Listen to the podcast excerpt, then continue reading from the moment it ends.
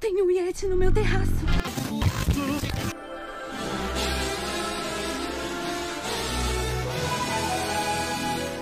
Ora, ora, tá começando mais um episódio do podcast Papo Animado. Agora, finalmente, saindo sexta-feira, vocês estão privilegiados porque vocês receberam, numa mesma semana, dois episódios, não é mesmo? Que é para compensar, não é mesmo? Na verdade, é um saiu atrasado de novo, então a gente tá aqui tentando compensar, colocando pelo menos uma vez na vida esse episódio no dia certo. Eu sou Alan Wood e com vocês está aqui também Léo Francisco. Tudo bem, amigo? Eu quase faleci com você gritando, eu não estava esperando que você fosse começar agora. Puta que pariu. Oi, gente, tudo bom? Espero que vocês estejam tendo uma semana boa. A minha não tá tão animada assim, mas vamos dar uma animada agora, né? E você, Alan, tá bem? Como estão as coisas por aí? Tá bem, agora eu posso falar que tá bem, mas estou cheio de trabalho, então assim, eu já aviso que pode ser que o próximo programa dê uma atrasada, porque semana que vem eu vou ter muitos jobs. Então, assim, já, já fico aí avisado, tá bom? Que aí, nas próximas semanas, pode ser que o podcast comece a sair na segunda-feira, talvez numa terça, talvez um o de hoje sai O de hoje sai na sexta-feira certinho, né? Espero que sim. Não, vai ser minha prioridade essa semana, pode ficar tranquilo, tá, gente? Até porque nós temos convidado hoje, mas daqui a pouco a gente fala de convidado. Léo, vamos então. Vamos então, é ótimo, né? Parece um vamos então. Vamos então já soltar o quadro das notícias da semana. Solta a vinheta. Então conta pra gente, Léo, qual que é a primeira notícia do dia? É a notícia mais comentada da semana, né? O que, que é? É sobre o Michel, é, o Michel Temer, uma pessoa louca, eu ia falar. É sobre o nosso presidente falando besteira no, no, lá fora? Poderia ser, mas a gente vai falar de coisa boa aqui. Vamos falar de Frozen 2, que a Disney já tinha anunciado semana passada que ia soltar na segunda o trailer. Você tá cantando Let It Go aí embaixo? Can't hold back anymore. Anne e Elsa apareceram novamente e parece que esse novo trailer é o terceiro trailer que a Disney divulga. É, eles finalmente começaram a dar um pouco de explicação da história, né? A gente está vendo as duas irmãs juntas e o filme parece ser mais de aventura é, dessa vez. É, pelo que eu já vi e já li também, parece que o filme vai se passar dentro de uma floresta encantada, em que os pais da Anne e da Elsa, sim, aquelas crianças que a gente viu não são personagens novos, são os pais da Elsa na versão pequenos, contando um pouco sobre essa floresta encantada onde o filme vai se passar. E parece que a floresta, os poderes da floresta estão chamando a Elsa para lá. E todo mundo de Arendelle vai ter que sair da, da cidade porque vai acontecer alguma coisa, algum feitiço. Eu ainda não entendi direito muito bem. Também não quero muitos spoilers, né, pra gente não perder a graça ao assistir ao filme. Quero saber, Alan, o que, que você achou de, do trailer de Frozen 2, que estreia aqui no Brasil só dia 2 de janeiro de 2020 e nos Estados Unidos em novembro. Olha, eu vou confessar para vocês que assim, eu tava mais animado com o primeiro teaserzinho dela lá tentando atravessar o mar, que estavam dizendo que ela tava tentando encontrar a Moana, e, e, o primeiro e o primeiro trailer assim. Esse é. segundo trailer, eu vou conversar para vocês, tem muito cara de continuação, né? Cara de que eles vão encher linguiça, sabe? Para ter história. Eu espero que eu esteja errado. Eu espero que o filme realmente exceda as minhas expectativas, porque agora elas foram bem lá embaixo, tá meio com.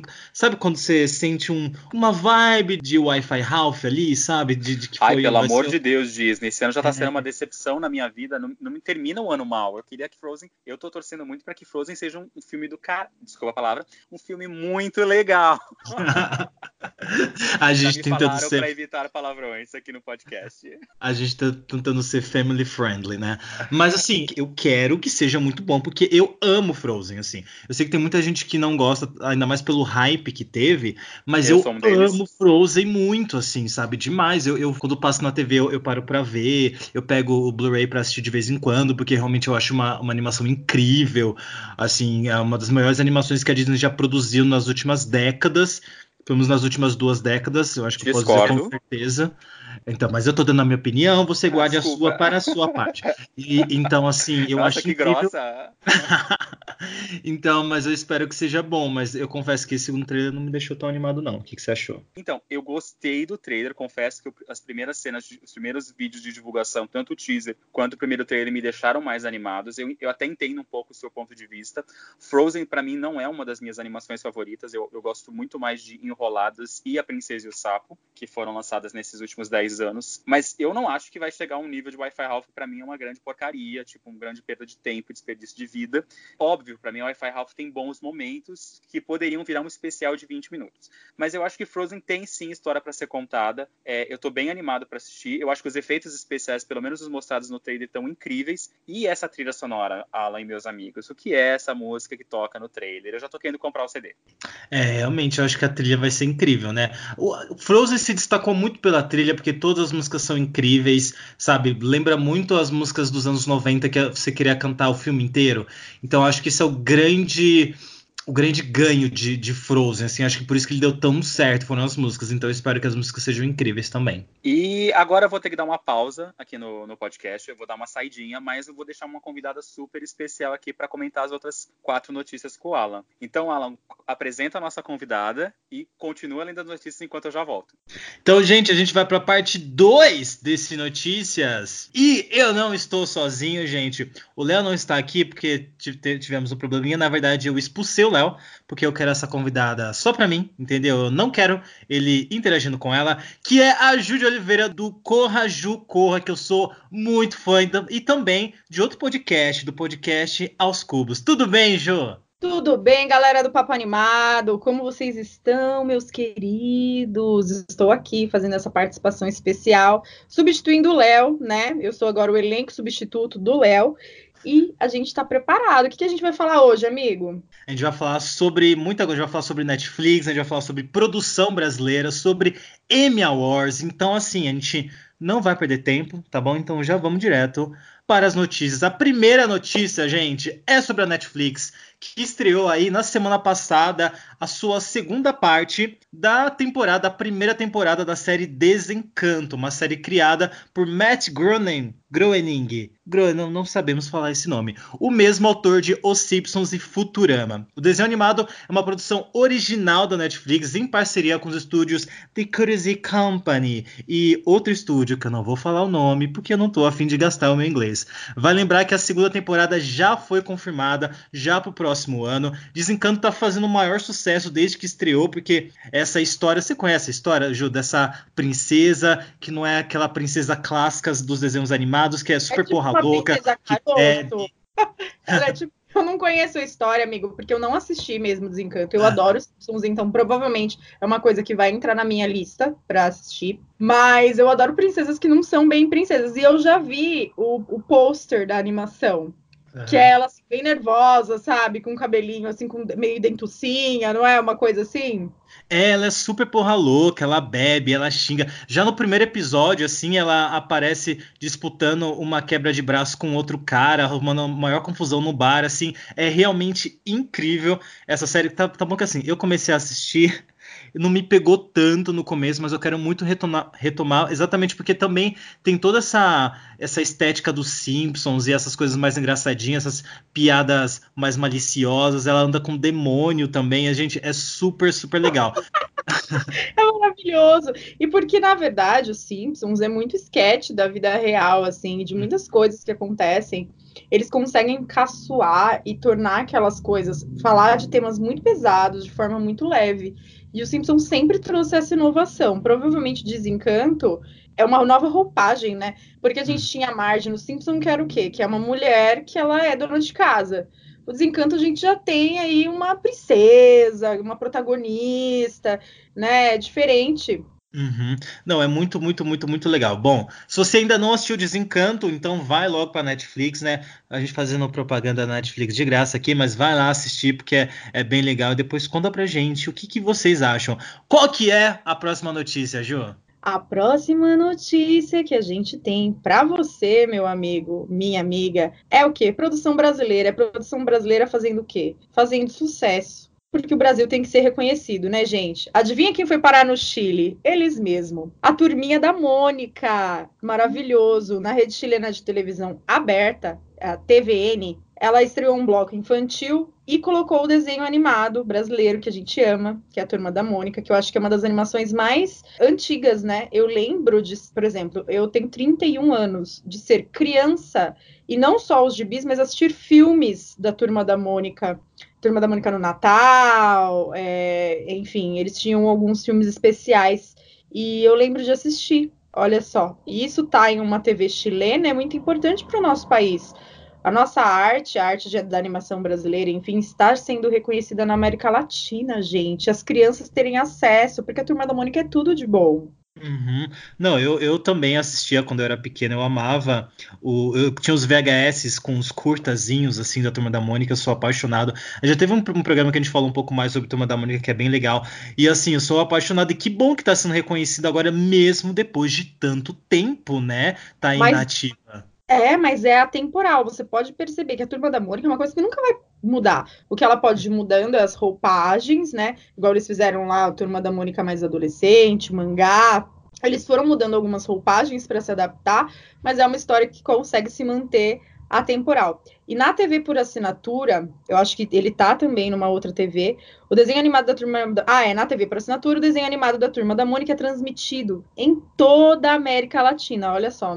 Nossa. Nos canais Tooncast, Cartoon Network, Boomerang. Então, né, olha só qualquer pessoa da América Latina pode assistir. Se tiver a TV, que é o que? Paga, né? Que nem todo mundo tem acesso. Mas no Chile já está na TV aberta, na TVN. E isso é muito importante pra gente. Quando chega uma coisa na TV aberta, você tá não só popularizando aquilo, como dando acesso para as pessoas. E isso é maravilhoso. Sim, isso é incrível. Então, assim, um beijo para o Maurício de Souza, não é mesmo? Porque continua produzindo coisas muito legais e sempre abordando temas muito atuais também, não só no, nas animações, como também nos quadrinhos. Assim, gente, só close certo. O Maurício de Souza, gente, ele arrasa. Próxima notícia, a gente vai falar sobre o Emmy Awards que aconteceu aí na última semana. Teve a sua 61 primeira edição, não é mesmo? E a gente teve aí, vou comentar sobre os vencedores, que inclusive no podcast sobre músicas do Alan Make, que a gente é apaixonado, a gente comentou sobre os indicados a melhor animação e melhor série de animação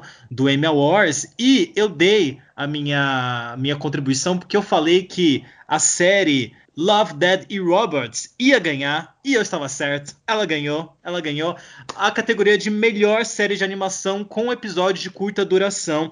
Tava concorrendo aí com Robot Chicken, Bob Esponja, que eu sou apaixonado, Steven Universe, que eu também sou apaixonado, e os Jovens Titãs em Ação, que eu não sou tão apaixonado assim, tá? Não costumo assistir essa animação. Pra quem não sabe, Love, Dead e Robots é uma animação da Netflix, na verdade é uma série de animação né, da Netflix que conta várias histórias e cada uma com um visual diferente. Então tem animação 3D, tem animação 2D, tem o design, o visual é completamente diferente e são episódios curtinhos mesmo, são realmente curtas de animação aí é, essa série sempre com histórias que envolvem amor, morte. Ela ganhou cinco prêmios. Ela ganhou cinco prêmios? Ah, ela levou cinco prêmios, entre eles cinco melhor prêmios. série animada de curtas. Nossa, você arrasou, amiga. Melhor série animada de curtas. É, aqui não tá falando exatamente o que mais ela ganhou, mas assim. Deve ter tido é... uns prêmios técnicos, né? Sim, sim, com certeza foram os prêmios mais técnicos. Mas o prêmio principal, que é melhor série de animação com episódios curtos, ela ganhou. E quem também ganhou é a gente já saturada, né? Os Simpsons, depois de 11 anos. Nossa, tá 11 anos. Aí ela ganhou pela primeira vez. Acho que ela ficou 11 anos sem ganhar um Emmy. E aí finalmente ele voltou a ganhar, porque né, a gente já sabe que os Simpsons tem mais de 33 prêmios, entre eles também as categorias técnicas. Mas eu estava torcendo principalmente para Big Mouth, tá? Porque é, a gente comentou no último episódio sobre Big Mouth, sobre essa nova temporada que vai falar muito sobre pansexualidade, sobre misoginia, enfim, trabalha vários temas muito legais, assim, que são super pertinentes, ainda mais é uma série que é para adolescentes, né? E também tinha Bob's Burger, que é uma animação que não é muito popular aqui no Brasil, BoJack Horseman e também Hora de Aventura. Acho que foi essa última temporada, né, de Hora da Aventura e acabou não ganhando. Quem ganhou foi mesmo Simpsons, que continua realmente tendo fôlego, né? É, e assim, mas se a gente for ver, amigo, talvez o ano que vem essa animação tenha espaço, né? Porque se, o M ele já mudou muito. E olha só que esse ano, por exemplo, a gente pega o reality que ganhou, foi a RuPaul. Nós tivemos mais artistas negros e negras premiados. A gente teve o melhor ator de série de drama, um homem negro e LGBT.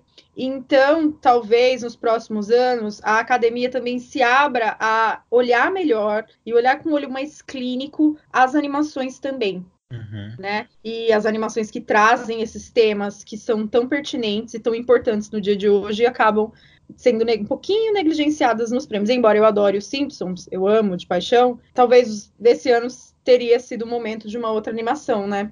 Aham. Uhum. Não, eu acho que merecia super. Assim, mesmo Bojack Horseman, que também que, fala, que trata alguns assuntos como depressão e ansiedade também, assim. Burnout, né? legais, né? Você assistiu essa série de animação? Tem alguma dessas que você assistiu, que você acompanha? Assim, acompanhar, acompanhar, eu acompanho poucas animações. Eu vejo mais animações longas, né? Longa-metragem. Tirando os Simpsons, né? Porque os Simpsons todo mundo assiste, não tem muito como você não ter assistido várias temporadas na sua vida. E se você ligar na Fox agora, tá passando, então assim, no momento de distração é o que você mais assiste. BoJack eu assisti alguns episódios, eu gostei bastante, mas como eu tenho uma lista, no meu caso, eu priorizo séries e filmes que não sejam necessariamente animação, eu acabei não terminando de assistir, assistindo completo e tudo mais. Mas eu gostei bastante. Não, arrasou. E Bob Esponja, gente, Bob Esponja, eu assisto Ai, é todos tudo. os dias. Real. Bob Esponja é tudo. O Patrick, o Patrick sou eu, sabe? Eu amo o Patrick.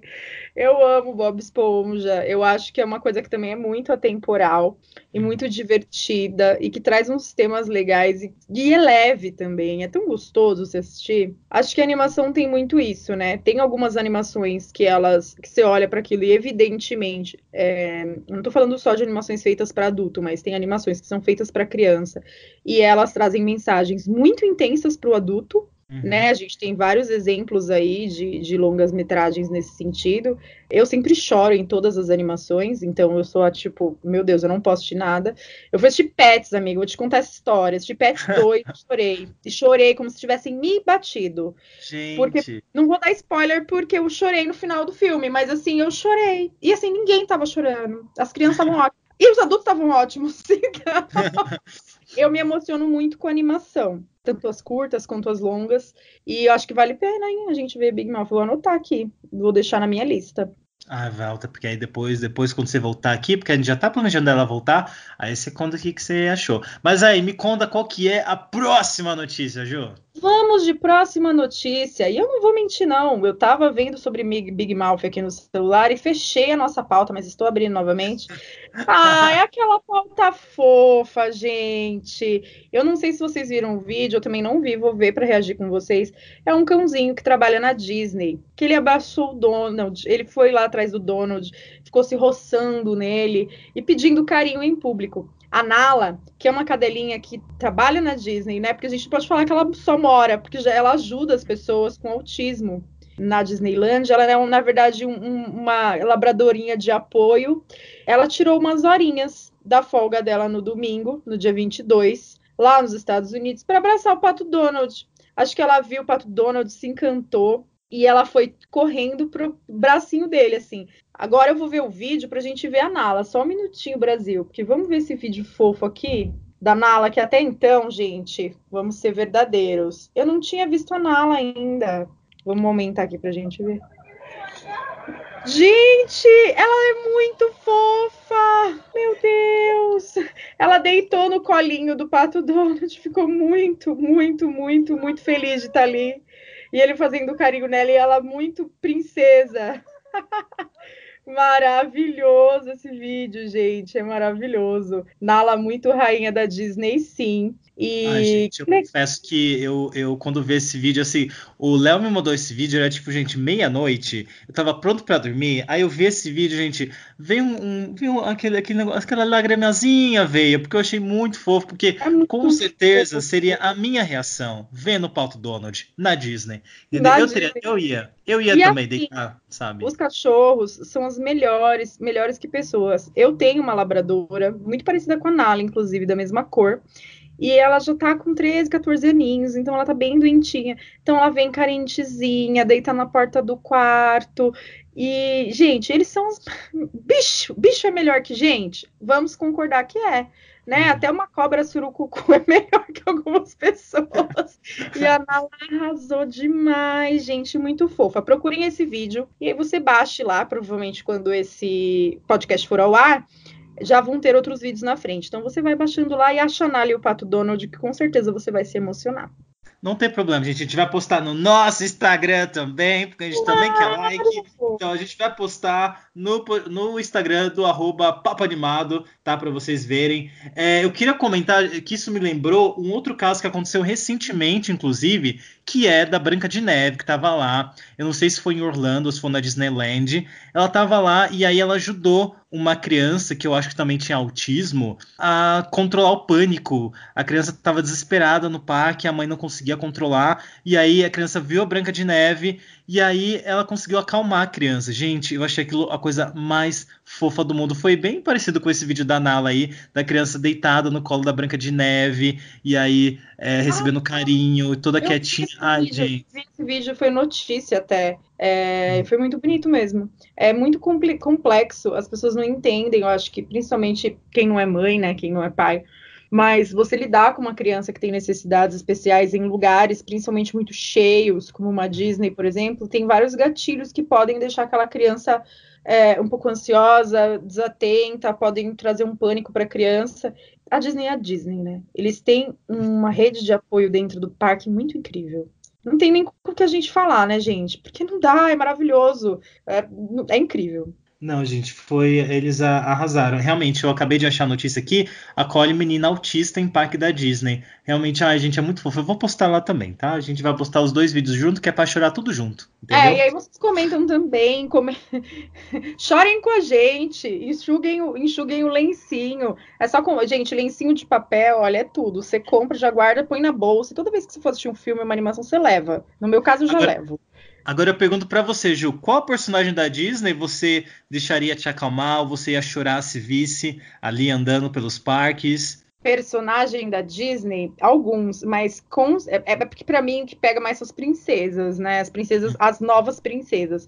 Mas eu acho que assim, sentaria muito para bater um papo com a Moana, falar assim, miga, muito certa você, realmente maravilhosa, falou tudo, mas é que eu deixaria me acalmar seria a Mulan, porque a Mulan ela enfrentou muita coisa.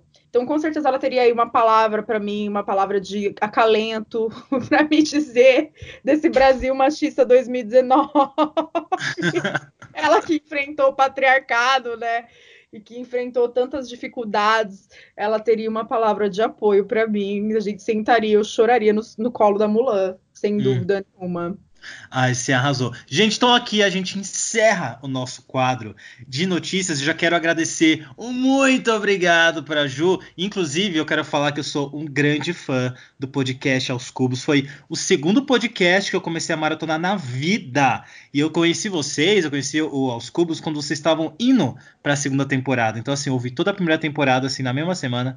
Aí, que bom que eu conheci bem no começo da segunda, porque aí toda semana eu tava lá acompanhando. Quando você entrou, foi uma grata surpresa. Eu fiquei muito, muito contente. Tanto que, não sei se você lembra, mas eu comentava no Instagram quando você não tava. Eu falava, cadê a Ju? Foi, a gente se conheceu assim porque os maiores comentaristas aí, os, os, ouvintes mais mais chegados, eu acabei fazendo amizade. E uhum. é muito legal saber disso. E foi muito bom me conectar com você. Tem um outro ouvinte também maravilhoso, Gabriel Tintilo, que eu adoro. E são pessoas que a gente vai fazendo uma amizade muito gostosa. E o Aos Cubos tá aí, gente. Aos Cubos a gente fala sobre cultura pop, então você que gosta de cultura pop, cola no Aos Cubos, a gente entrevista músicos brasileiros, personalidades da mídia, e tem dia que é só a gente mesmo batendo um papo, tomando um chá, às vezes tomando um vinho, uma gin tônica e contando coisas da atualidade para vocês e falando sempre, sempre tem muita cultura pop. Ai, gente, por favor, vão ouvir, porque é muito legal. Realmente continua sendo um dos meus podcasts favoritos, assim, estou lá religiosamente acompanhando, porque é muito legal. Tem várias entrevistas muito legais com muita gente muito legal, então, assim, vale muito a pena. Ju, deixa então suas redes sociais para quem quiser te achar aí, conversar com você sobre animação, sobre o que quer que você fale nas suas redes sociais, que também, gente, vale super a pena, super digital influencer. Ela, gente, tá sempre numas publizinhas. Gente, as blogueiras Polishop. Mentira, gente, não sou Polishop. Sou Ju de Oliveira, arroba Corra Ju Corra, que é inspirado, né? Meu nomezinho lá, inspirado no filme Corra Lula Corra, que eu gosto bastante. Eu falo bastante de cultura pop, séries, filmes, muito sobre beleza para homens e mulheres e moda de um viés aí mais comedido. A gente fala aí de um consumo consciente.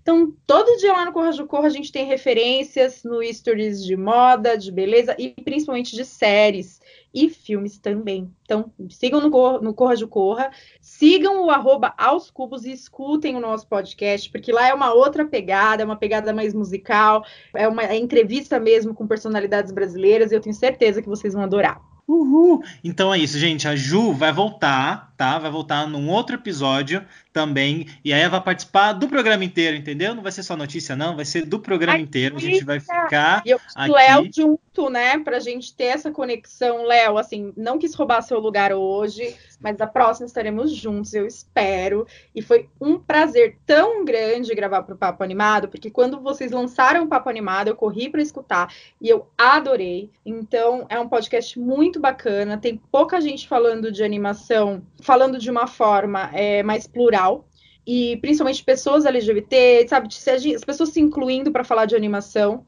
E eu acho que é tão importante a nossa visão sobre isso. Então, muito orgulho do Papo Animado de estar aqui hoje com vocês, gente. Ah, muito obrigado. Então é isso, gente. Ju, muito obrigado pela sua participação. Um beijo, gente. Um beijo a todos os ouvintes do Papo Animado. Muito obrigado por, por esse espacinho na casa de vocês. Um beijo, Alan, te adoro. E Léo, um beijo para você também, que não está aqui com a gente hoje, mas está nos nossos corações. Então é isso, gente. Muito obrigado novamente para Corra, Ju Corra. A gente espera ela então no próximo episódio. Eu trago agora de volta para falar sobre o tema da semana, sobre o papo da semana. Léo, já voltou, amigo? Já tá por aí? Voltei, voltei com uma última notícia que eu acho importante a gente falar aqui. Nessa semana aconteceu aqui em São Paulo uma sessão especial para 50 crianças surdas que foram pela primeira vez ao cinema. Essa sessão foi realizada em parceria com o pessoal da Etc Filmes, que está trazendo para o Brasil o cinema com acessibilidade, que é, é, legenda descritiva e libras. Então, não sei se vocês que escutam a gente estão sabendo, a sessão foi exibido o filme Parque dos Sonhos, que é aquela animação da Paramount que foi lançada no início desse ano, e o Brasil Brasil está tendo uma. Quase todos os filmes estão, são obrigados, pelo menos a partir de um número X de salas que eles são lançados, eles são obrigados a trazer tanto audiodescrição quanto. É, esqueci o outro nome da palavra que usa, mas é que para que as pessoas que sejam cegas ou deficientes auditivas, surdas, elas possam também participar e ver o filme. Então, como essa notícia eu achei interessante falar, porque primeiro que foi um desenho animado que foi exibido para 50 crianças assistirem, e também se você tem parentes cegos ou parentes surdos, pode informar para eles que eh, já tem uma lei que eles têm o direito de poder impedir em alguns cinemas. Eu acho que nem todos os cinemas do Brasil têm ainda essa tecnologia, mas todos os filmes lançados, se eu não me engano, com mais de 20 salas no Brasil, eles são obrigados sim a ter essa, essa tecnologia para que a gente consiga fazer com que mais pessoas possam ter essa experiência de ver um filme no cinema. E eu achei do caralho essa iniciativa da Etc de apresentar um desenho animado para 50 crianças que nunca tiveram a oportunidade de ir ao cinema porque elas são surdas e não podem ouvir a, animação. É extremamente importante iniciativas como essa, né? Então, assim, arrasou, galera da Etc. Filmes. Realmente, eu acho que pouquíssimos cinemas eles disponibilizam essas opções. E, assim, pessoas que têm algum tipo de deficiência também querem assistir filmes, sabe? Eu tenho uma amiga, Dominique, um beijo, Dominique, se eu estiver ouvindo isso, em que ela namorava um boyzinho que tinha que era cego, né, tinha deficiência visual, e ela tinha que assistir filmes da Netflix, por exemplo, com ele que tinham que ter descrição, e aí ela, e ela comentava no Twitter sobre a, a, frustração que era querer assistir muito um filme com um namorado no Netflix, mas que nem todos os filmes e nem todas as séries tinham a opção de áudio descritivo, né, para que as pessoas com deficiência visual também possam assistir esses filmes, essas produções. A gente precisa pesquisar um pouco mais sobre isso, porque eu sei sei que tem umas nomenclaturas politicamente corretas pra gente tratar de tipo pessoa. Então, assim, a gente já pede desculpas se a gente estiver falando alguma coisa, alguma besteira, alguma palavra errada. A gente promete que vai estudar certinho para trazer mais informações sobre isso e também para sempre trazer quando tiver essas sessões rolando, nas próximas a gente traz aqui e avisa para vocês levarem as crianças ou para vocês mesmo irem e assistir com seus namorados e amigos, porque todo mundo merece entretenimento, todo mundo merece assistir coisas boas, então que mais iniciativas como essa sejam feitas pelo Brasil todo. Deixa eu só fazer um parêntese. No ano passado aconteceu, se eu não me engano, no mês de setembro, a Expo Cine, que é um evento voltado para o pessoal do mercado de cinema, tanto o exibidor, que é o dono do cinema que vocês assistem, como a distribuidora, que é a dona do filme que vocês assistem. É, nesse evento, eu tive a oportunidade de conversar com o pessoal do etc e ver como que funciona. Eles falam que filmes dublados e principalmente animações são os que mais fazem as pessoas se aprofundarem e sentirem toda a experiência de você que é, é surdo ou cego poder assistir o filme. E eu consegui assistir um filme, eu fiquei de olho fechado, estava passando o Pé Pequeno, uma animação da Warner, no dia que eles estavam mostrando pra gente a tecnologia, para mim a tecnologia, e eu de olho fechado estava escutando a, a, descrição do filme, exatamente da cena que estava acontecendo, e também consegui ver, é um aparelhinho como se fosse um celular, e não incomoda. Eu estava até conversando ontem com um amigo meu, o Hugo Bonembre, que participou aqui do nosso podcast, beijo Hugo, a gente estava conversando sobre esse tema, porque não atrapalha o celular do lado, é um celular em que o, é, não é um celular, é, uma, é um aparelho, tipo um tablet, é, onde a luz não brilha para o pessoal que está aos lados da, da pessoa que está usando o aparelho. Ele não tem, é, ele funciona somente para isso, então a pessoa não pode mexer no WhatsApp, não pode mexer em Instagram, outros aplicativos, e não incomoda ninguém. Então, tipo, é super de boa você conseguir assistir ao filme ao lado de uma pessoa que tem um, algum tipo de deficiência e não, e não poderia ir ao cinema, mas que agora, com essas novas tecnologias e com o pessoal de cinema, tanto os exibidores quanto as exibidores, investindo nisso, é legal a gente falar sobre isso, porque não adianta só eles estarem gastando dinheiro com tecnologia e colocando o filme nos parâmetros corretos para que todo mundo consiga assistir, se o público não se interessa em ir lá. Então, se você tem um amigo cego, se você tem um amigo surdo e ele não vai ao cinema por causa desse tipo de problema, é, se informe direitinho se o cinema que você costuma ir tem já esse tipo de tecnologia e se tiver, convida ele para ir assistir porque vai ser uma programação super legal. Às vezes ele não tem tanto costume de ir ao cinema e pode começar a ir se divertir muito mais. E já falei demais, Alan, você quer completar com mais alguma coisa? Eu não, a gente já fez um programa aqui, já pode encerrar o programa, inclusive.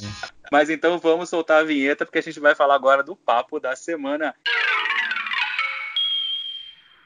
E o papo dessa semana, a gente não podia falar de outra coisa da animação Abominável da DreamWorks, que é o segundo filme da DreamWorks Animation lançado pela, pela Universal. A DreamWorks estava sem estúdio, sem distribuidora para lançar seus filmes depois que ela terminou a parceria com a Fox. Ficou quase um ano sem lançar nada. Aí nós tivemos no início desse ano o maravilhoso, lindo, fofo término da franquia Como Treinar Seu Dragão, com aquele filme que eu praticamente desidratei no cinema. E agora, no final do ano, quer dizer, agora essa essa semana está chegando às telas de cinema Abominável, um novo desenho animado super fofinho deles, que conta a história do Yeti, o abominável Homem das Neves, que ele vai parar numa cidade, acho que China ou Japão. Ele foge de um laboratório onde tem uma vilã super, um vilão super mal que quer provar para as pessoas que ele não estava errado e que o, o Homem das Neves existia sim. Ele acaba fugindo, indo parar no telhado da casa de uma garotinha, e aí ele tem que fugir, ela ajuda ele a chegar no Everest, que é onde ele mora e onde ele tem a família dele lá. Alan, vamos começar primeiro falando sobre o Abominável ou vamos falar um pouquinho sobre as nossas a nossa animação favorita da DreamWorks hoje? Hoje, como a gente já fez um programa muito longo, a gente vai falar só sobre o Abominável e depois a gente comenta rapidinho sobre nossas animações favoritas da DreamWorks, como a gente tinha prometido, né, que era um especial DreamWorks. Então a gente vai primeiro falar sobre o Abominável e depois a gente fala rapidinho no final as nossas animações favoritas da DreamWorks. Bom, eu já quero começar falando sobre o filme porque eu fui com poucas expectativas, não é mesmo? É, não, a gente já, já tá vindo de uma leva em que esse tema sobre Yeti, sobre o Abominável Homem das Neves, já está sendo retratado nas animações já faz um tempo. A gente teve Pé Pequeno, aí também teve uma outra animação que, que tinha isso, né? Ou que vai teve ter. Teve o Big Pai e Big Filho, que era sobre então, o Pé Grande. É, isso, então assim, então eu já tava meio saturado desse tema, assim, não sei porque que veio tudo ao mesmo tempo. Toda vez que falam sobre Abominável Homem das Neves, eu só lembro daquela cena do, do Pateta filme, que tem ele, uma musiquinha assim, sabe? Tipo, que passava Não, esse é o pé grande. esse é o pé grande. Esse é o pé grande, mas aí tá tudo bem, porque o Abominável Homem das Neves é a versão urso polar do pé grande, não é mesmo, gente? É, eu parecido. jurava que você ia falar da cena do Monstros S.A. que eles vão ser expulsos pro Himalaia e aparece o Abominável Homem das Neves oferecendo sorvete. Bem-vindo ao Himalaia! Ah, é maravilhoso também. Saudades do Monstros S.A. Eu quero assistir. Mas enfim, eu fico um pouco expectativa, mas achei o filme legal, achei o filme bonitinho. conta essa história da, da menininha que se chama I, né? Que assim, né, gente, esses nomes de novo, a gente tá, vai ser um pouco racista aqui, porque eu não sei se, é, se da China ou se era do Japão. Desculpa, mas eu tenho quase certeza que era da China. Tem essa I, em que ela é uma, é uma adolescente, né? E ela já trabalha muito porque ela tem esse sonho de viajar é, por, todo, por toda a China, né? Ai, gente, tô com muito medo de falar coisa errada, porque pode ser Japão também. Eu não sei se eu paro e pesquiso aqui. Eu já tô fazendo isso aqui, tá? é, então fala, fala aí, o que, que é? Xangai. Fica na China. Estamos falando certo, gente. China. Obrigado. Ai, gente, que bom.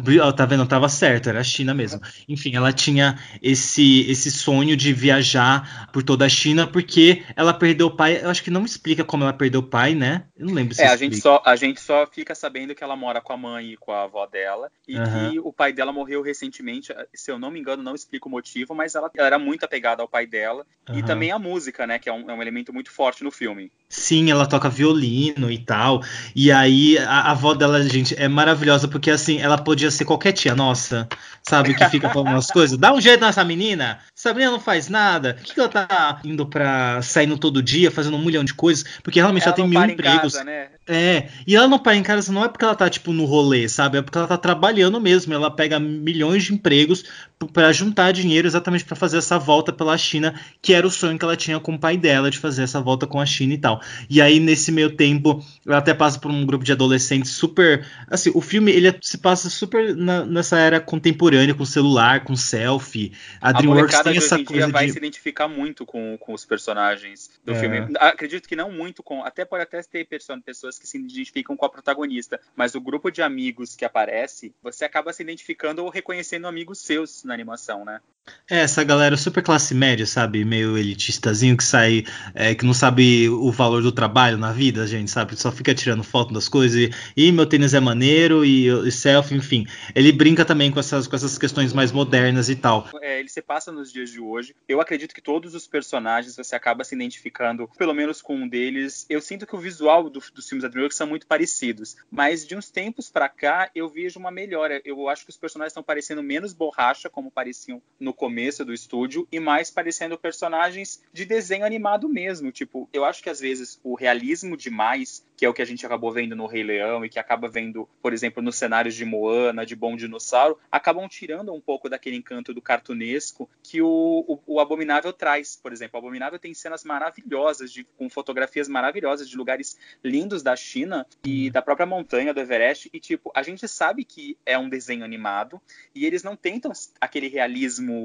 100%, sabe? Você ainda sente que você tá vendo um desenho. Eu não sei se o pessoal gosta disso, mas eu ainda gosto muito de, tipo, meu, eu tô vendo um desenho animado. Então eu quero que às vezes estejam coisas exageradas, cenas mais não digo não tão trabalhadas, mas que não ficam com aquele realismo que eu acredito que, tipo, meu, aquele lugar existe de verdade. Ah, então, eu não queria comentar isso agora, porque eu tava tentando pegar só as coisas positivas do filme. Mas uma coisa que eu acho que a DreamWorks ainda tá pecando muito é que, assim, quanto a Disney e a Pixar, elas, assim, a cada produção, eles trazem algum elemento novo e eles mostram como a tecnologia está sendo desenvolvida, sabe? Eles fazem coisas incríveis que enchem nossos olhos. A DreamWorks parece que ela parou no tempo, assim. Óbvio que você sente. Que, tipo, de um se... eu tô falando, cá. Enquanto a gente sente que a Disney e a Pixar, eles estão, sabe, cada ano eles trazem uma produção nova com alguma coisa diferente, com elementos. Nossa, gente, eu fui assistir Toy Story 4, eu fiquei embasbacado com o realismo da chuva e com os detalhes, é tipo incrível. E a DreamWorks, ai, gente, eu vou falar em cima da serra sem problema, porque assim, tô, assim, zero paciência, sem tempo, irmão, tá? E a DreamWorks não, parece que parou no tempo. Óbvio que você vê uma melhora, óbvio que você vê que eles têm a preocupação estética, mas assim, eles parecem que estão zero preocupados em mostrar é, e que estão investindo em tecnologia para trazer algum tipo de elemento novo, assim, sabe? Esse para mim é o, é o, grande, é o que mais peca a DreamWorks para mim. Eu tenho um vídeo no meu canal que eu falo sobre as diferenças da Pixar, da Disney e da, da DreamWorks e tal, e o que eu falo que a DreamWorks ela, ela faz mais comédiazinhas e que faz umas paródias, eles focam muito em franquias e tal. Eu acho que o roteiro do Abominável é legal e é bonitinho e tal, mas assim, é super esquecível. É, mas é, é, um filme, tipo, para você parar assistir num domingo, sabe? E você sabe que você não vai perder tempo, porque é gostosinho de assistir mesmo. É você legal. Se sente bem assistindo, né? É, e é fofinho, a música é muito legal. Quando tem, tem uma hora que toca Coldplay, eu quase chorei porque tocou Coldplay, porque era uma música incrível. Assim, é tudo feito, tudo no lugarzinho e é, e é legalzinho a narrativa e tal. Mas assim, é um filme, vou ser bem sincero, gente, bem esquecível. E, tipo, não é uma coisa que você, nossa, precisa ver. É um negócio que se tiver passando, se tiver afim de ver um negócio leve, é legal e é divertidinho. Mas é isso, sabe? Não, não me trouxe nada que, tipo, nossa, eu quero muito rever esse filme, sabe? Ele é aquele filme para você levar a criançada para você assistir. Eles vão se divertir assistindo o filme você vai se divertir assistindo o filme. Não é aquela naquele programa maçante que você vai falar, porra, mano, vou ter que assistir esse desenho chato pra caralho com meu filho. Não, você se diverte. Eu achei, tipo, tecnicamente, ele não tá no padrão da Disney, mas eu sinto que a, a DreamWorks vem dando uma melhora. O que é triste é que a DreamWorks, no início, ela era uma das, das empresas que mais trabalhavam na melhoria da tecnologia. E parece que dos últimos anos para cá ela deu uma parada. Por exemplo, se você parar para assistir animações como Monstros das Alienígenas, é, se eu não me engano, Megamente, eles tinham o melhor 3D do cinema é, a DreamWorks no, nesse período, quando o 3D começou a ficar muito forte. Não digo 3D animação, eu digo 3D a tecnologia para você usar o óculos e ver. A DreamWorks fazia filmes em que o 3D você realmente notava, porra, é 3D. Diferente da Disney que você via somente a profundidade, uma coisinha aqui, uma coisinha ali, você sentia que o filme não era pensado para o 3D. Uhum. Você falando isso, eu lembrei, por exemplo, de Kung Fu Panda. Kung Fu Panda é uma exceção entre esses filmes porque eles trazem uma estética super legal, apesar, assim, eu não sou muito fã das narrativas do Kung Fu Panda, mas, assim, em questão técnica, é incrível, assim, eles misturam animações, e é um, o visual é muito legal, e, assim, é, é um negócio incrível mesmo. Agora, as outras. Como treinar o seu dragão, eu acho que assim. É porque a animação. O roteiro a narrativa é muito legal, é. né? O roteiro, a história é muito legal. Os personagens é, são carismáticos. Os personagens são cativantes. Então, assim, eu acho que eles quiseram. Ai, gente, isso é horrível. Eu acho que eles quiseram. Acho que eles não precisavam assim, investir tanto. Até porque não é tão coloridão, sabe? Quando a história é boa, você tendo uma, uma animação que segura, tá ótimo. Assim, você não precisa inventar igual que o Fupanda, que eles precisam inventar, porque a narrativa é meio. Blá. Mas o, o, o, último Como Tem Nasceu Dragão 3 tem aquela cena maravilhosa dele sobrevoando aquelas, aqueles animais com brilho que parece fluorescente. Meu, é muito lindo. Então eu achei aquela cena, eu falei, meu, deve ter sido foda pra caralho criar aquela cena do, do Banguela voando com a, a dragãozinha branca, que me esqueci o nome dela agora, me fugiu. Mas eu achei muito bonito. Tipo, eu achei que, tipo, eles nesse último filme da franquia, ele parece que eles investiram bastante. Os personagens estão um pouco mais realistas e parecem menos com personagens de cartoon. É, mas, como você mesmo falou, Alan, esse nova animação abominável, ele não é ruim, mas é aquela animação que provavelmente, se eu fizesse um, um, um top de animações favoritas da Pixar, ela ficaria lá no meio, meio que esquecida junto com várias outras animações. Mesmo tendo um bom roteiro. É, DreamWorks. É isso, sim. Então, assim, ó, da minha parte, eu acho que eu nem tenho muito o que falar sobre Abominável. Se você quer ver um negócio leve e, e, e divertidinho e tal, vale a pena, vai no cinema. Ele tem boas cenas, tipo, aquela cena que ela. Não é spoiler, gente, mas aquela cena que tem no trailer que ela toca o violino, é, ela sim. começa a tocar e aí começa a surgir um monte de flores. Visualmente, o filme tem cenas muito bonitas que eu acredito que elas devem ganhar muita força no cinema. Eu não sei se aquelas cenas teriam, me trariam o mesmo impacto se eu tivesse visto na minha televisão. Então, eu acho que visualmente o filme tem bons momentos que merecem serem vistos num telão. A gente assistiu numa sala XD. Então, eu acho que se eu tivesse visto numa sala mais simples, eu não teria me impactado tanto com alguns momentos do filme que me marcaram. É, eu não cheguei a me emocionar com a história, que para mim é um grande problema dos filmes da DreamWorks. Tirando um ou outro, a maioria dos filmes da DreamWorks, eles tentam te causar uma emoção, mas parece que, eu não sei o que acontece, parece que ele começa, você começa a se emocionar, começa a se emocionar, e eles brecam, e você para e fala, não, não vou chorar. E nesse é a mesma coisa, tipo, eu senti que ele tinha força e tinha momentos que eu poderia estar tá chorando e me emocionando, mas é, ele foi chegando, chegando, chegando e brecou. Aí ele me puxou para trás, tipo, volta. Eu não sei se é uma piadinha que eles colocam, eu ainda não, não consegui entender. Mas eu sinto que tem filmes da DreamWorks que eles não sabem a chegar a um nível que a Disney já chegou, ou que a Pixar já chegou, que em cinco minutos de filme eu já tô morrendo de chorar na sala de cinema. Você fala, porra, mano, nem começou, já tô aqui chorando com essa merda. Mas... Ah, meu, é, é um problema de ser meio raso, sabe? As narrativas da DreamWorks são um pouco rasas, assim. Porque, como eu falei, porque não é o objetivo dela, não é te, te causar lágrimas, é que aquele momentozinho é só pra ter, entendeu? Na verdade, é só um gancho para você fa para fazer outra piada, sabe? Pra, tipo, colocar para baixo para fazer outra piada, sabe? Ah, inclusive, assim, eu falei que não tinha mais nada pra falar sobre Abominável. Quando você falou daquela cena, eu lembrei das flores e tal, eu lembrei que, assim, eu fiquei um pouco puto durante o filme, porque assim, é, mini spoiler, tá? O Abominável ele tem uns poderzinhos que a gente vai descobrindo conforme o filme vai. vai ah, o trailer já meio que dá a entender que ele tem poderes. Então é ah, é? Ah, então eu posso falar. Enfim. E aí é muito conveniente, porque assim, eles estão num perigo, aí o, o, o Yeti, né, não faz nada. Aí chega no momento X, ele tá, tipo, mano, movendo montanhas, fazendo um negócio bizarro. Eu falo, cara, por que, que você não usou esse poder antes? Se você já tinha isso. E assim, é muito conveniente, eles precisam de alguma coisa, ah, surge um poder, sabe? Como se. É, então, ah, pra criança isso funciona isso, fácil, sabe? porque a criança ela vai achar bonitinho e vai falar, ah, legal. Pro adulto, essas conclusões muito simples, fica meio ilógico você falar, tá, mas se ele pode ter esse poder, eles já poderiam ter resolvido o problema do filme inteiro em cinco minutos. Sim, nossa, meu, é porque realmente dá para fazer um curto. Ah, o clima do cidade, filme é muito eu... raso, vamos pensar assim. Ele se uhum. resolve muito rápido, o que para é. mim, para o público adulto é um problema, mas eu acho que para criança ele é lúdico de um jeito que a criança vai achar, ai que bonitinho tá acontecendo isso. Então uhum. eu acho que para o público infantil não atrapalharia tanto quanto atrapalha um pouco para o público não. adulto. É, é, eu acho que a DreamWorks já tá realmente mais, muito mais preocupada em, em, investir nas crianças, assim. Eu acho que no, no começo ela, ela queria mais pegar os adultos, como foi o caso de Shrek, por exemplo, que assim, que eu acho que, que conquistou muito mais adulto do que criança. Sim. E assim, eu confesso que eu nunca fui fã de Shrek, a única coisa que gostava era da trilha sonora, que eu achava incrível, Dois. assim, porque eles sempre traziam umas bandas super legais, e era uma época que o que o rock e o pop punk estava muito em alta, então eles sempre colocavam isso nos filmes e música pop, e isso era muito legal. E depois eles foram meio que falando, tá, a gente vai produzir para criança e para criança e é isso, acabou. E aí eles ficam nessas narrativas super rasas, sabe?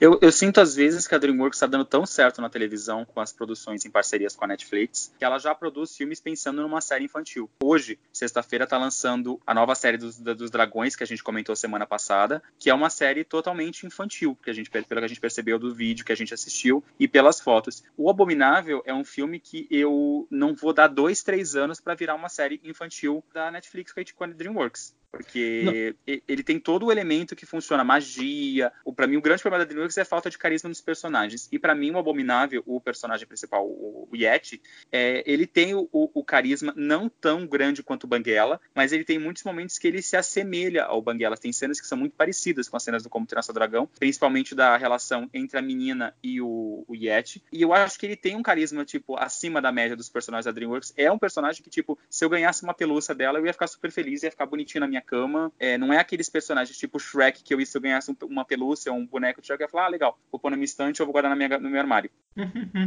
Então, é, eu gostei da menina, tipo, é, e é importante falar que ela é uma protagonista forte, uma protagonista, uma protagonista feminina legal, assim, sabe? Tipo, ela não tem esse estereótipo de menininha e tal. A Dreamworks tem um negócio também legal dessa questão das personagens femininas, por exemplo, aquele filme Cada Um na Sua Casa, que tem uma protagonista negra, assim, eles têm... Os Croods, que a assim. protagonista assim. é uma menina. É, então, sim, sabe? E assim, questão de representatividade feminina, eu acho que a, a I, que é a protagonista, né, junto com o Yeti, ela é super legal, é super incrível, assim, sabe? Eu realmente me, me vi nela e tal, assim, esse negócio de, de né, a gente trabalhar desde pequeno.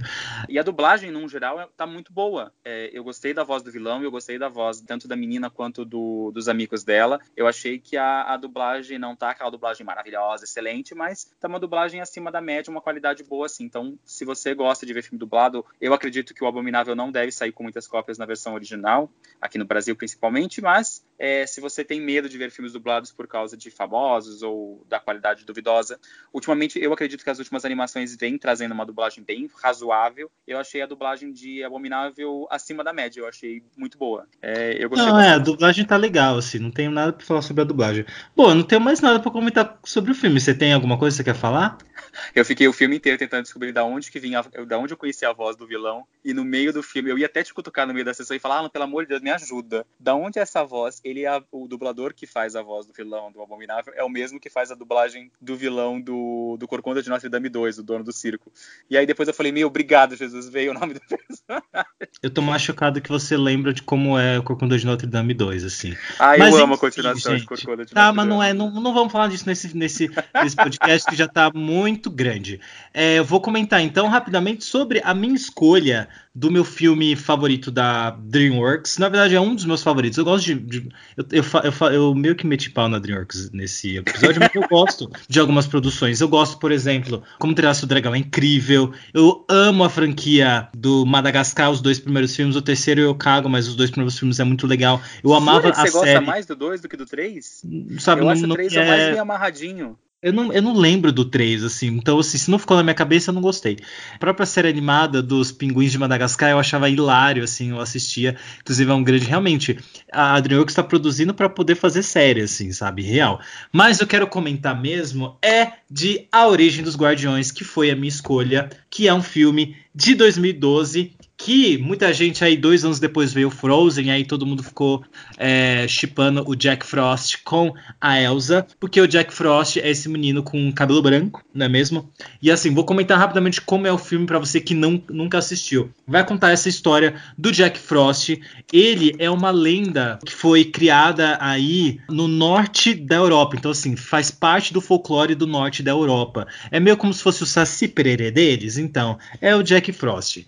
E o que, que, que acontece nessa lenda, né? O Jack Frost é uma entidade que traz o outono, que traz o, o, inverno, na verdade, né? Ele que traz as geadas, ele que congela os lagos, ele é essa grande personificação do inverno, assim, e ele inclusive que é encarregado de criar as condições para que Papai Noel possa fazer a entrega dos presentes, ele que ajuda aí Papai Noel levando o trenó com, com vento, é, ajudando a deslizar no gelo, assim, um negócio super legal, assim, essa, essa lenda que é conhecida no norte da Europa. Eu nunca tinha ouvido falar do Jack Frost, porque realmente é uma coisa bem bem regional, bem da galera da Europa mesmo, assim como outros Guardiões que eu também nunca tinha ouvido falar, porque esse filme é um grande crossover entre vários personagens e várias lendas que a gente conhece do mundo todo, como o Coelhinho da Páscoa, que no filme é só o coelho, a Fada do Dente, que ela não é tão conhecida em todo mundo, mas eu lembro que na minha infância ainda se falava sobre a Fada do Dente e também o Papai Noel, né, que acho que é universal, acho que todo mundo conhece,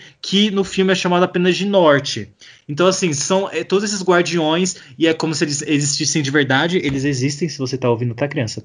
É, todos esses guardiões E aí, como é que eles lidam com isso? Então é engraçado ver, por exemplo, a fada do dente discutindo com o, o Norte, né? O Papai Noel e o Coelhinho da Páscoa, porque assim, é, eles comentam alguma coisa sobre, ah, a gente tá cheio de trabalho agora, não sei o que. Ela, nossa, muito fácil eles falarem, vocês trabalham uma vez no ano, eu teria que trabalhar todos os dias, todas as noites, com mulheres, com outras fadinhas para poder pegar os dentes e, e, colocar o dinheirinho e tal, que é a lenda da, da fada do dente e tal. Enfim, o que, que acontece? O Breu, que é o bicho-papão, ele, é, ele consegue consegue poderes parecidos com o do Sandman. O Sandman é outro guardião também, que é também muito mais conhecido no norte da Europa. Inclusive, na Wikipédia diz que em alguns lugares ele é chamado de João Pestana. Eu nunca tinha ouvido falar disso.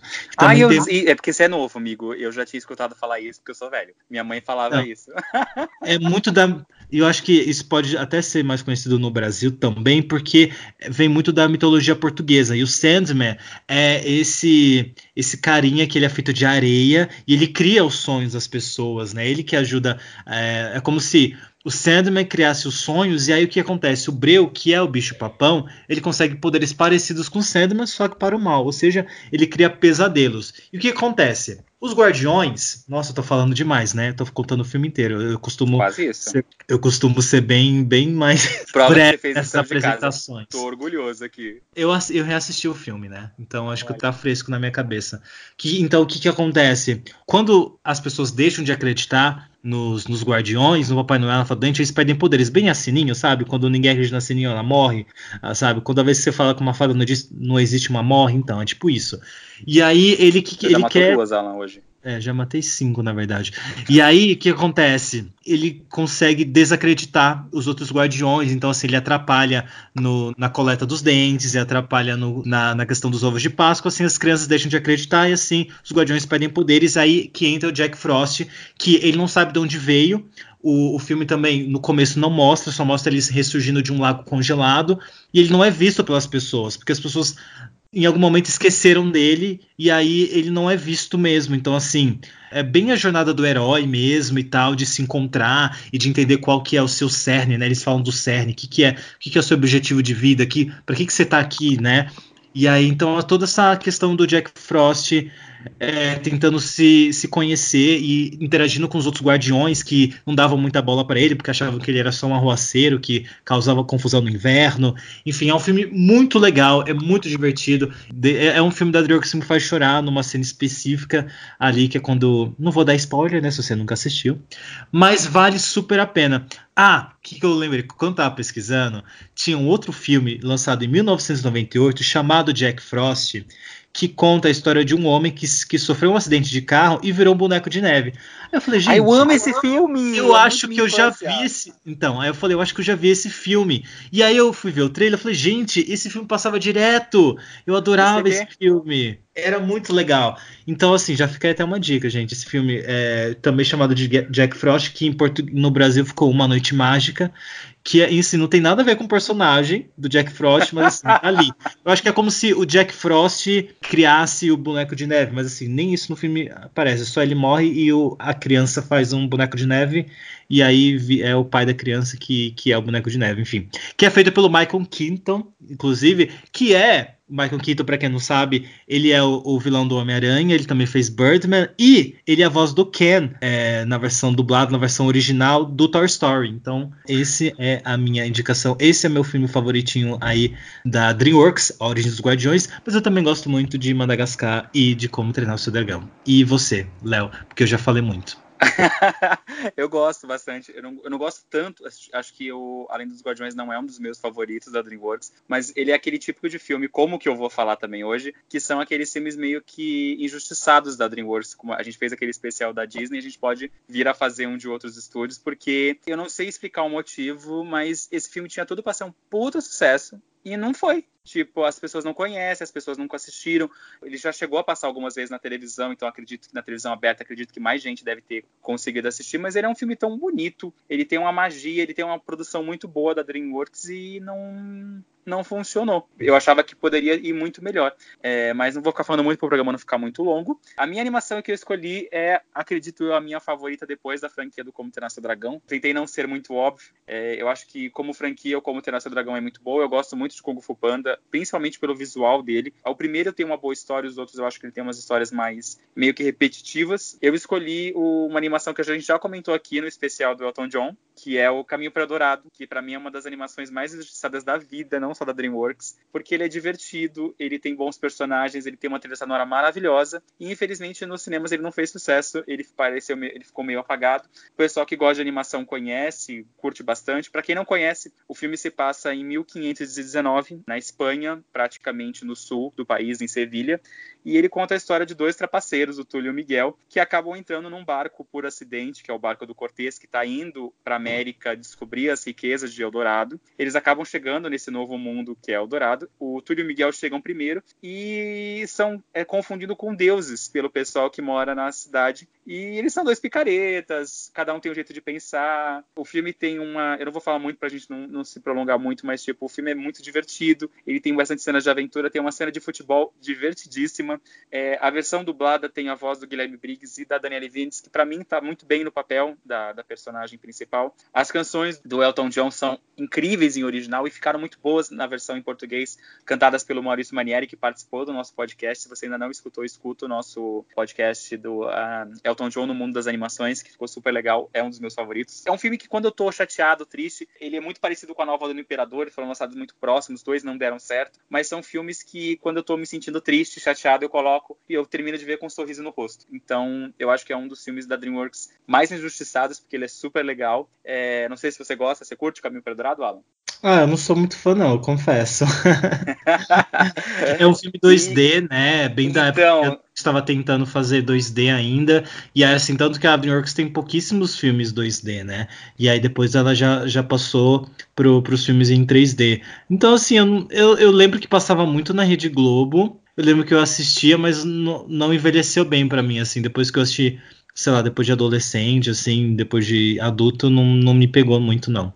É, eu acho que ele não funciona muito pro pessoal que já tá acostumado muito com filmes 3D deve causar uma estranheza. Você não, porque você assistia desenho animado 2D na década de 90, mas a molecada de hoje em dia eu acredito que pode causar uma estranheza e pode achar o filme um pouco arrastado. É, eu acho ele bem frenético comparado a outras animações. Ele era daquela fase que a DreamWorks estava tentando apostar e tinha filmes que rolava muita comparação com os da, da, Pixar e da Disney. Por exemplo, muita gente compara o Caminho para Dourado com o Novo do Imperador, Formiguinhas, Comida de Insetos. E eu acho que, tipo, a DreamWorks estava tentando fazer boas animações com animação tradicional e e esse funciona muito bem. Os personagens têm uma característica muito, muito bem feitas, desenhadas. A cidade é linda visualmente. E tem Elton John na trilha sonora, né, gente? Já me ganha muitos pontos com isso. Então é isso, gente. Aí conta aí no Instagram, arroba Papo Animado, qual que é a sua franquia, o seu filme favorito da DreamWorks, que, porque né, vai que a gente faz algum especial sobre alguma franquia aí que a gente, que a gente gosta. E se tiver demanda também, né? Se vocês pedirem, aí a gente, a gente pensa nisso aí. É, a gente pode falar sobre mais filmes injustiçados da DreamWorks, ou falar Sim. sobre alguma franquia em si que vocês curtam. Mais alguma coisa, Alan? Você quer falar sobre isso? Vamos partir para Dicas da Semana? Vamos para Dicas da Semana. Qual que é a sua dica, então, Léo? Acho que a gente vai dar a mesma dica. Acho que como o programa está muito longo e a gente eu vi pouquíssimas coisas essa semana, eu queria indicar um documentário que acho que deve, provavelmente pode ser a mesma dica que você, uhum. que é o Cartas para além, dos além do muro, tá certo o nome do documentário? Isso, Cartas para além dos muros que é um documentário que eu classificaria como necessário para todo mundo. Por que, Alas? O que, que, você achou? Falei, comenta um pouco você também. O documentário fala muito sobre a questão da AIDS, do HIV, é, não só no mundo, mas principalmente no Brasil, como foi isso. Então tem muitas reportagens antigas da época, como o assunto era retratado na época. E assim, é uma puta aula de história sobre HIV e AIDS, sobre como a doença era tratada, sobre os estigmas através da doença. Tem assim depoimentos incríveis que falam não só sobre essa questão do HIV e da AIDS, mas também sobre a questão da saúde, que então assim, não é uma não é uma questão fechada, acho que dá pra gente tirar várias coisas durante o documentário, que realmente assim, eu fiquei tocado com diversos depoimentos.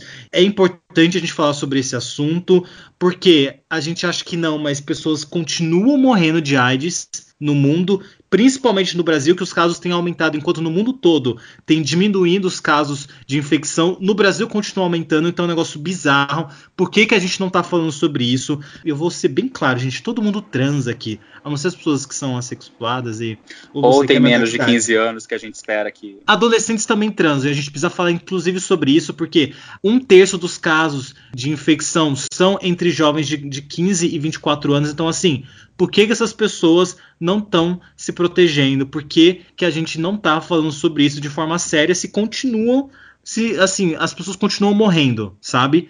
E é uma doença que já era para estar tá erradicada, porque assim a gente tem milhões agora de formas de prevenção, a gente tem a PrEP, a gente tem a PEP, e assim isso está sendo muito discutido na comunidade LGBT, mas por exemplo as pessoas heterossexuais acham que estão livres disso e elas não estão né? As mulheres só se, só se preocupam se vão engravidar ou não, o homem também, então só toma uma pílula. Então, assim, tem muitas mulheres infectadas também. Inclusive, o documentário fala que começou a se falar sobre infecção entre mulheres mais de 10 anos depois que foram falar, então, mulheres, vocês também estão morrendo. Mas, assim, mesmo na época, mulheres estavam sendo infectadas, crianças estavam sendo infectadas. Então, assim, por que, que essas pessoas não estão se cuidando? Então, a gente precisa falar sobre isso. Não é um assunto fácil, a gente sabe, mas com esse documentário as coisas ficam mais leves, porque a gente chegou até a rir, né? Tem uns momentos engraçados, tem momentos divertidos, porque Começou a tocar frenéticas, eu achei que era meu celular tocando, eu falei, não, é um filme. não é nada pesado, não é nada pesado, é informativo, sabe assim, gente. É um documentário que você não sente o tempo passar. A gente foi assistir é. essa semana na pré-estreia. Queria deixar um beijo, um abraço, agradecer o convite pro André, que é o diretor, o André Canto, que é um amigo nosso. É um documentário que, tipo, qualquer pessoa pode assistir, tanto uma pessoa mais nova quanto uma pessoa mais velha, esclarecida. É legal você conhecer a história de como surgiu, como era um tabu e como ainda continua sendo um tabu. Eu fiquei impressionado. Um dos depoimentos, agora não lembro de quem foi, que acho que foi de algum médico que perguntou para um adolescente se ele sabia o que era AIDS. Ele falou: sim, eu sei, é um tipo de câncer. Eu falei: gente, as pessoas não. Eu, quando era jovem, tinha aula de orientação sexual no meu colégio. A gente tinha. Eu não lembro agora que ano que era, se era sétima, oitava série, sexta série. Eu lembro que a gente meio que. A, a turma do colégio meio que se dividia. A sala tinha, vamos chutar, 30 alunos. 15 alunos, numa vez por semana, tinha aula de religião. A outra metade da sala estava tendo aula de orientação sexual. E aula de orientação sexual ou falar sobre doenças sexualmente transmissíveis não é um, um assunto que vai fazer com que o adolescente ou o jovem transe mais cedo. Ele vai só fazer com que o adolescente se preocupe mais com o corpo dele e com o corpo do parceiro ou da parceira dele. Então, eu acho importante que os colégios. Esse documentário eu estava conversando até com um amigo meu, depois que também assistiu a, a, a, sessão. Ele falou: Meu, esse documentário tem que passar nas escolas, tem que passar numa televisão de boa audiência em horário nobre. Eu falei assim: boa, boa audiência em horário nobre, duvido. Mas, tipo, é um documentário que precisa ser visto, precisa ser discutido, porque do mesmo jeito que a gente conversou semana passada sobre o, a série do Big Mouth, que ela trazia questões da adolescência é, à tona para que o pai e o adolescente conversassem e tirassem as dúvidas, o documentário é tão importante quanto por isso também, porque a gente sente que teve um, um depoimento que eu achei maravilhoso do rapaz falando que hoje em dia a AIDS está muito mais presente na nossa cabeça do que no nosso corpo. Então, gente, só para só apontar aqui, quando o Léo falou aula de orientação sexual, ele quis dizer educação sexual, tá? Não é que Isso, a escola tava orientando nada, não, tá? Foi só um, uma, um ato falho aí. Enfim, é super isso importante. Mesmo. A gente precisa falar sobre isso. Realmente precisava passar nas escolas. Eu também tive aula de educação sexual, acho que na sétima série, se eu não me engano.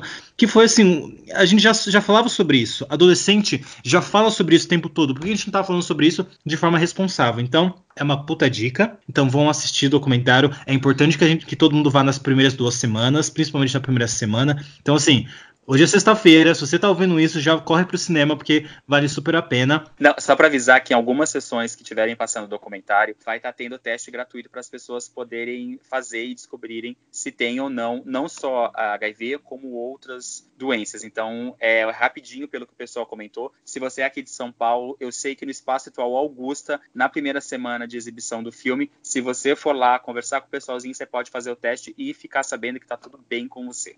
É, tem, vai, tem um, o teste rápido que assim também está disponível na rede pública de saúde, no SUS. Assim, não, não sei se estão em todos, mas assim, alguns SUS perto da sua casa também dá para fazer o teste rápido e também dá para fazer os testes, né, gente? É importante a gente se testar pelo menos a cada seis meses, no mínimo. Porque assim, o certo seria a cada três meses, assim, dependendo da sua vida sexual, mas enfim. É, pelo menos a cada seis meses é importante. Eu sempre, sempre quando eu faço testagem, eu posto no meu Instagram. Inclusive, eu peguei um teste rápido que eu vou fazer no meu Instagram.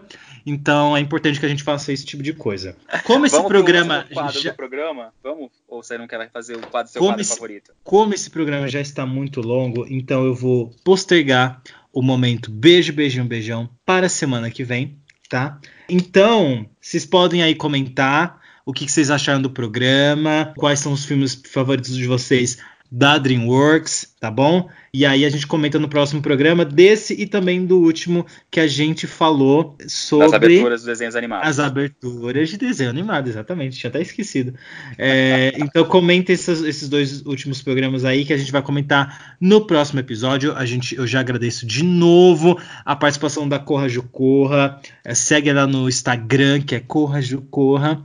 E também vai ouvir o Aos Cubos, que é o podcast dela também, que é maravilhoso. Se você quer Vamos me seguir nas minhas redes sociais. para que eles venham mais vezes aqui participar com a gente e que a gente seja convidado nela para participar do deles também, né? Convida a gente, porra, Vitor, porra, Lois, chama a gente também, por favor.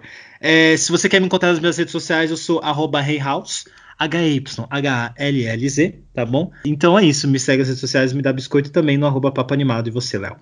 Eu, você me encontra no arroba cadê. Essa semana eu tô postando até com umas coisinhas legais, tanto no meu Instagram quanto no Instagram do Papo Animado, as notícias que a gente tá começando a jogar umas novidades ali. Além de novidades que você escuta aqui no podcast, a gente também tá postando umas notícias que a gente acaba não colocando no programa porque não é tão interessante pra gente comentar no programa, mas que são notícias que pode valer a pena para você. Como uma que a gente divulgou essa semana, que o filme do Ugly Dolls é, já está disponível no Amazon Prime. Então fica ligadinho lá também no Instagram, que também vai ter muita novidade essa semana das, dos assuntos de animação. Vamos ficando por aqui, né, Alan?